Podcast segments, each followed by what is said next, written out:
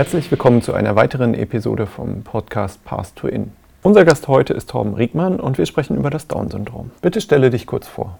Mein Name ist Torben Riegmann. Ich bin wissenschaftlicher Mitarbeiter an der Universität Hamburg in der Sonderpädagogik im Förderschwerpunkt geistige Entwicklung. Außerdem arbeite ich als Entwicklungstherapeut und ich bin Gründer des Vereins Guter Unterricht für alle e.V. Das ist ein gemeinnütziger Verein, der sich für individuelle Unterrichtsmaterialien einsetzt. Was ist denn eigentlich ein Entwicklungstherapeut? Da konzentriere ich mich insbesondere eben auf die kognitive Entwicklung. Also es geht darum, ähm, sich mit allen möglichen Dingen auseinanderzusetzen, die die allgemeine Kognition fördern. Das können auch Lerninhalte sein, die wir aus der Schule kennen, wie Lesen, Schreiben und Rechnen. Und ähm, das Ganze ist aber insofern von einer Lerntherapie zu unterscheiden, dass es eben nicht um den nächsten Vokabeltest geht oder um die nächste Mathearbeit, die bestanden werden soll, sondern es geht um die allgemeine kognitive Entwicklung. Und das Ganze hat so einen therapeutischen Rahmen, weil wir überzeugt davon sind, dass man am besten dann lernen kann, wenn es einem psychisch gut geht, wenn man ein psychisches Wohlbefinden hat. Und das Setting ist äh, vorschulisch und äh, außerschulisch äh, angesiedelt oder ist das auch irgendwie im Kontext von Schule verknüpft? Wir haben ein vorschulisches Setting, dann ähm, treffen wir uns meistens in Gruppen und ähm, darüber hinaus arbeite ich aber auch mit Kindern, die schon zur Schule gehen und auch Jugendlichen, die, die zur Schule oder noch zur Schule gehen. Und da konzentrieren wir uns dann auch schon eher auf schulische Inhalte. Und das findet auch oft in Kooperation mit der Schule statt. Also ich berate auch Schulen und äh, telefoniere mit Lehrerinnen und Lehrern und bin auch vor Ort, um mich mit denen darüber äh, auseinanderzusetzen, wie der Unterricht verbessert werden kann für die einzelne Schülerin. Was sind aus Ihrer Sicht zentrale Fragen, die Sie sich im Bereich Down-Syndrom gestellt haben oder immer noch stellen? Also die zentrale Frage, die wir uns gestellt haben und an der wir auch nach wie vor dran sind, ist, wie verarbeiten Menschen mit Trisomie 21 eigentlich ihre Umwelt?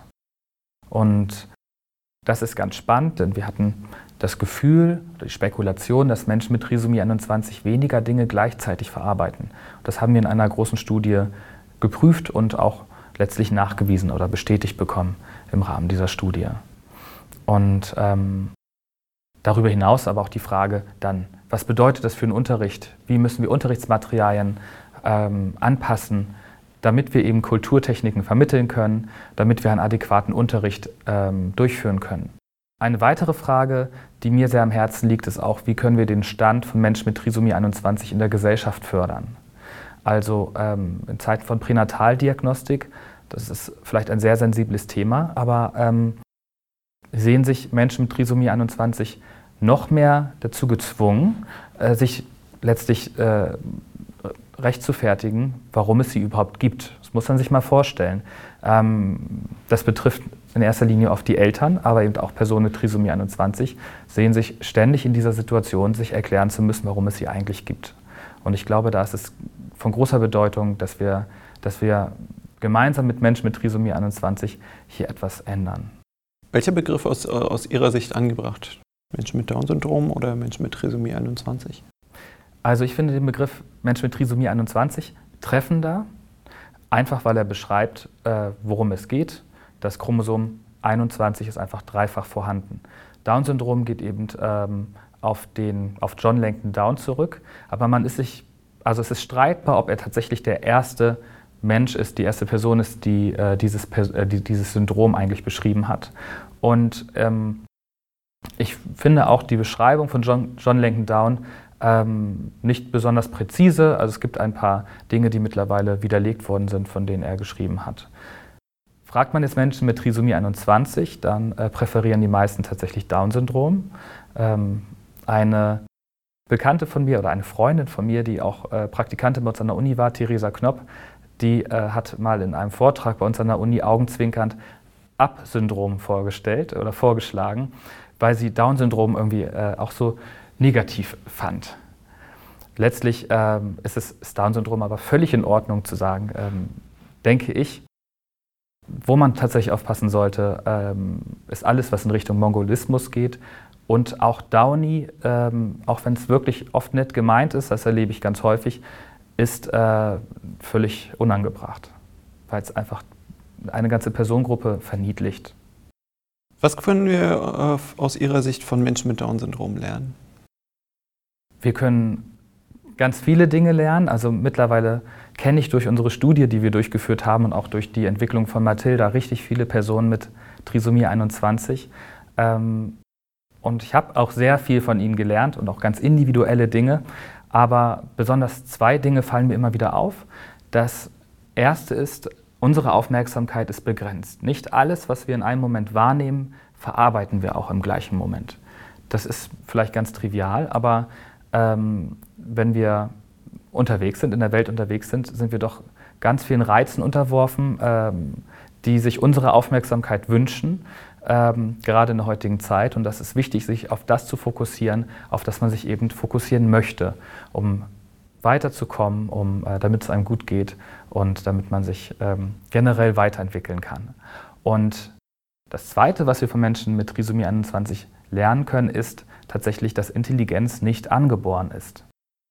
Denn ähm, es gibt ein großes Spektrum an Personen mit Trisomie 21 und da sind auch einige dabei, die Schulabschlüsse gemacht haben und ähm, sogar Universitätsabschlüsse und äh, die promoviert sind, obwohl man eigentlich immer davon ausging, dass mit einer Trisomie 21 grundsätzlich eine geistige Behinderung ähm, einhergeht.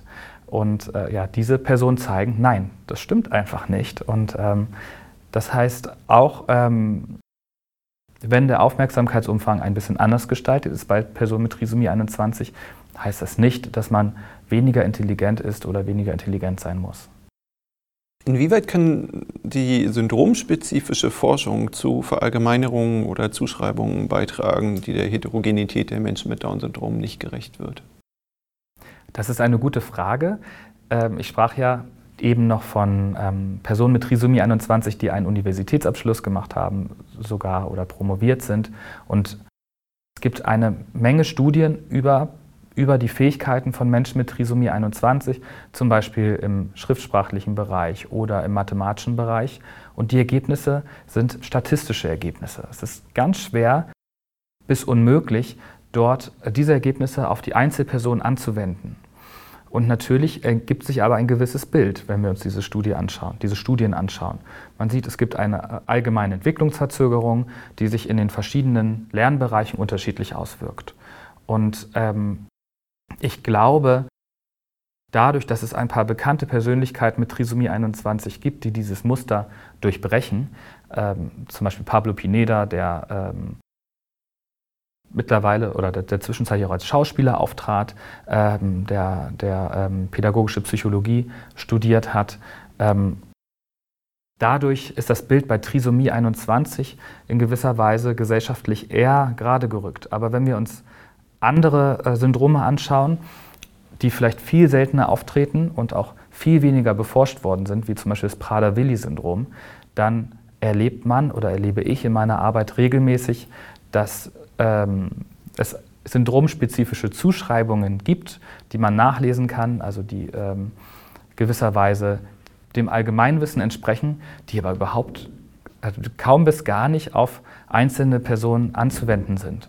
Und wenn man sie anwendet, wenn man ähm, diese syndromspezifischen Zuschreibungen anwendet, dann kann es passieren, dass man das Kind, ich spreche jetzt von dem Kind, mit dem ich arbeite, dass man das in seinen Potenzialen vielleicht äh, letztlich äh, beschneidet. Und das ist ein eine, tatsächlich eine große Gefahr. Deswegen ist es wichtig, dass man solche Studien grundsätzlich ähm, ja, kritisch liest und rezipiert.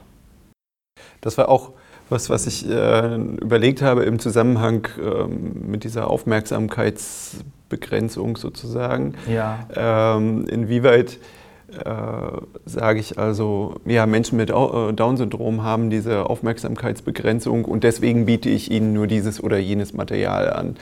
Äh, also da auch sozusagen auch für die Studierenden, äh, die sich dann mit diesen Fragen auseinandersetzen, zu so einer vorsichtigen äh, Haltung äh, zu kommen mhm. und eben nicht zu sagen, oh, Down-Syndrom, zack, nehme ich die ja, App, ist alles schön. Ja, ähm, ich, find, ich finde, das ist auch ein, ein wichtiger Aspekt. Denn ähm, also die Aufmerksamkeitsbesonderheiten, die haben wir tatsächlich bei allen Untersuchungsteilnehmern äh, und Teilnehmerinnen mit Trisomie 21 äh, nachgewiesen. Und das waren eine Menge und das war völlig unabhängig davon, welchen Schulabschluss sie haben, ob sie gerade glücklich oder unzufrieden sind, ob sie, ob sie depressiv sind oder nicht, wie die Tagesform war. Es war wirklich unabhängig davon. Und deswegen ähm, kann man mit gutem Gewissen davon ausgehen, wenn man mit einem Menschen mit Trisomie 21 zu tun hat, hat er einen verkleinerten Aufmerksamkeitsumfang. Aber das heißt nicht, dass ein Unterrichtsmaterial, das vielleicht gerade für diesen Aufmerksamkeitsumfang entwickelt ist, auch absolut sicher passend ist. Es kann schon eine Kleinigkeit daran stören und unpassend sein und äh, schon wäre es verlorene Zeit, sich damit zu beschäftigen. Das heißt, auch bei Lösungen, die speziell für eine Gruppe erstellt worden sind, ist es immer wichtig zu hinterfragen, passt das auch zu diesem einen Kind? Und ähm, ich musste häufiger erleben, insbesondere bei der Leselernmethode, dass eben andere Methoden auch gut funktionieren können. Und ähm, dann wäre es fatal zu sagen, nein, wir bestehen jetzt auf diese eine Methode, weil, weil sie statistisch gesehen am besten passt. Sie waren beteiligt an einer Studie zur Trisomie 21. Können Sie uns etwas zu den Ergebnissen berichten? Ja, wir haben uns gefragt, wie verarbeiten Menschen mit Trisomie 21 ihre Umwelt im Vergleich zu neurotypischen Personen. Neurotypische Personen sind in diesem Fall eben Menschen ohne Trisomie 21 und und ohne diagnostiziertem Syndrom. Und ja, wir haben festgestellt, dass neurotypische Personen, das ist allgemein bekannt, das ist äh, jedenfalls schon, schon, schon mehrfach wissenschaftlich äh, belegt, vier Dinge gleichzeitig verarbeiten können. Und Personen mit Trisomie 21 verarbeiten zwei bis drei Dinge gleichzeitig. Und das entspricht oder ähm, das, das wirkt sich auf die visuelle Verarbeitung aus, also Dinge, die ich visuell wahrgenommen habe. Das wirkt sich aber auch auf äh, den taktilen Bereich aus und auf den auditiven Bereich. Und ähm, das sind also diese Ergebnisse der Grundlagenforschung. Wie viele Menschen haben Sie denn befragt? Wir haben knapp 1300 Personen mit Trisomie 21 untersucht. Also es war keine Befragung, sondern wir haben Experimente durchgeführt. Und in der Kontrollgruppe waren über 600 Personen ohne Trisomie 21. Welche Ergebnisse haben Sie herausgefunden? Wir konnten bestätigen, dass Personen ohne Trisomie 21 vier Dinge gleichzeitig verarbeiten.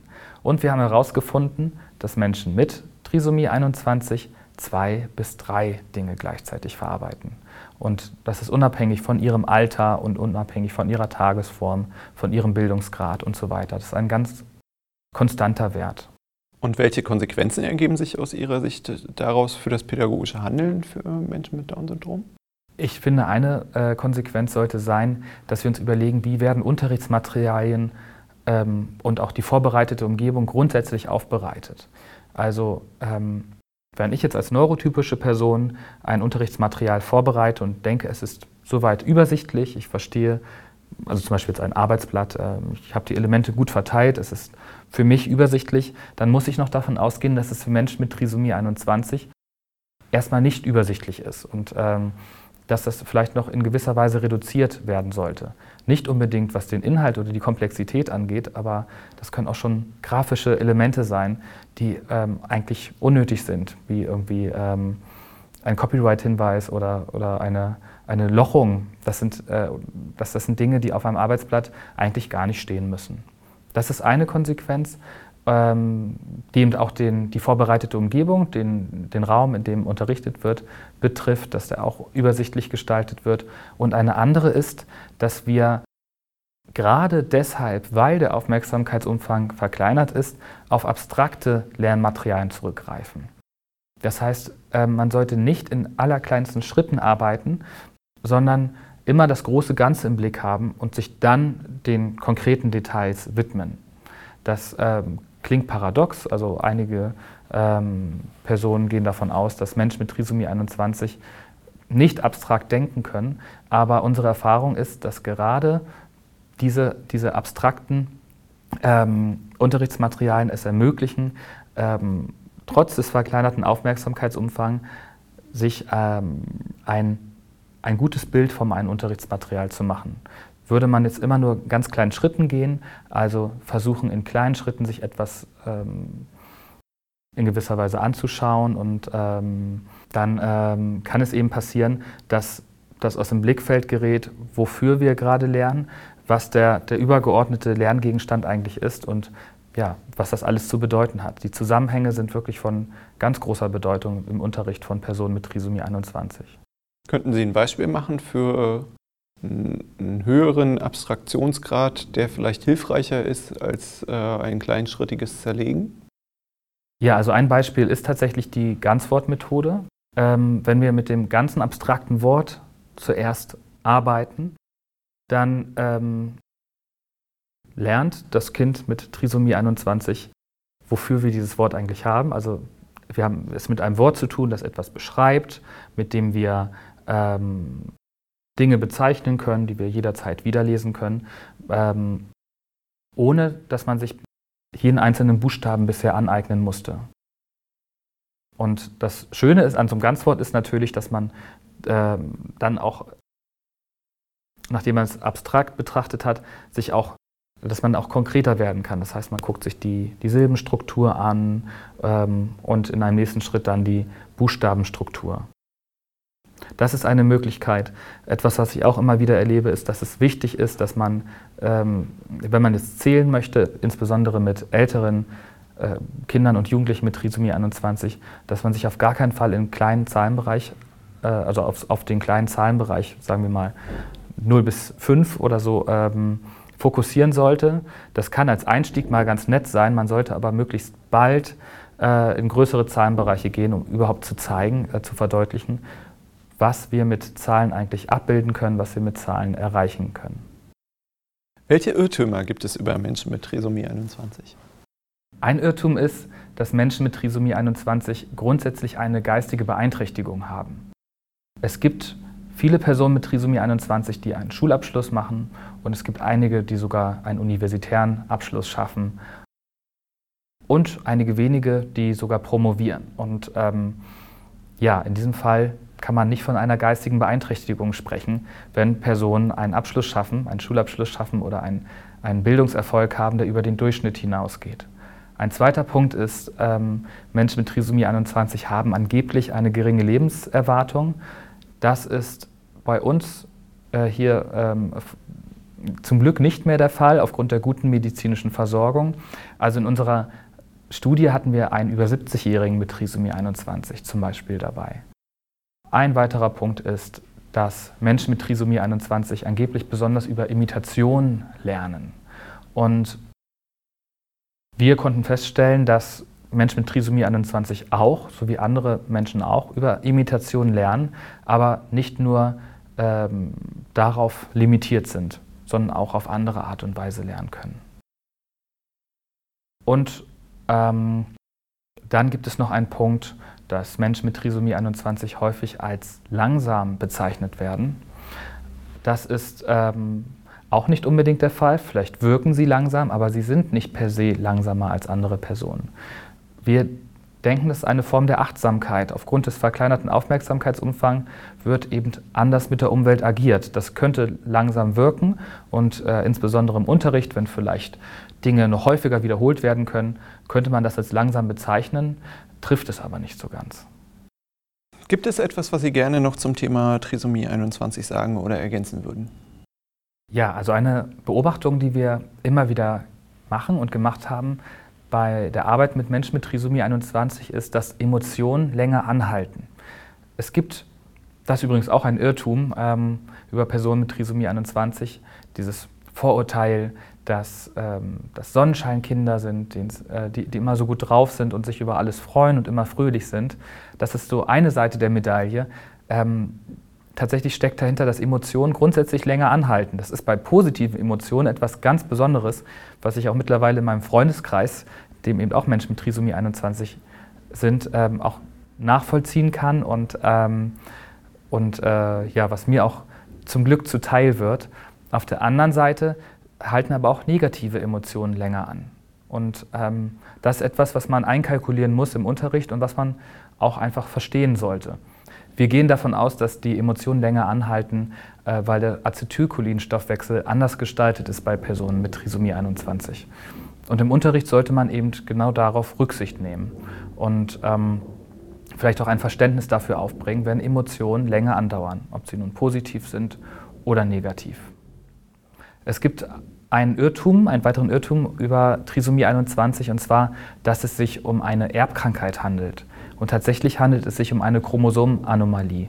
Das heißt, es kann jedes Kind betreffen, egal in welche Familie es geboren wird. Und aus diesem Grund findet auch sehr viel Pränataldiagnostik statt. Zuletzt ähm, wurde ein Bluttest entwickelt, bei dem relativ gefahrlos die ähm, Trisomie 21 eines Fötus ähm, ja, äh, mit einer sehr hohen Wahrscheinlichkeit bestimmt werden kann, also ob eine Trisomie 21 vorliegt. Und dadurch ähm, gehe ich davon aus, wird es weniger Menschen mit Trisomie 21 geben in Zukunft, was ich für einen Verlust halte. Und ähm, ich glaube, die Personen mit Trisomie 21, die dennoch geboren werden und, ähm, oder die schon längst geboren worden sind, ähm, sind immer häufiger in der Situation, dass sie sich selbst rechtfertigen müssen. Und zwar, ähm, dass sie sich dafür rechtfertigen müssen, dass es sie gibt. Und ähm, das ist also ein sehr sensibles Thema, auf das man auch, glaube ich, im schulischen Kontext unbedingt eingehen sollte. Ähm, natürlich auf eine sehr sensible Art und Weise. Und ich glaube, hier ist es ganz wichtig, das Selbstbewusstsein der Schülerinnen und Schüler zu stärken. Vielen Dank für das spannende Gespräch und auch vielen Dank fürs Zuhören.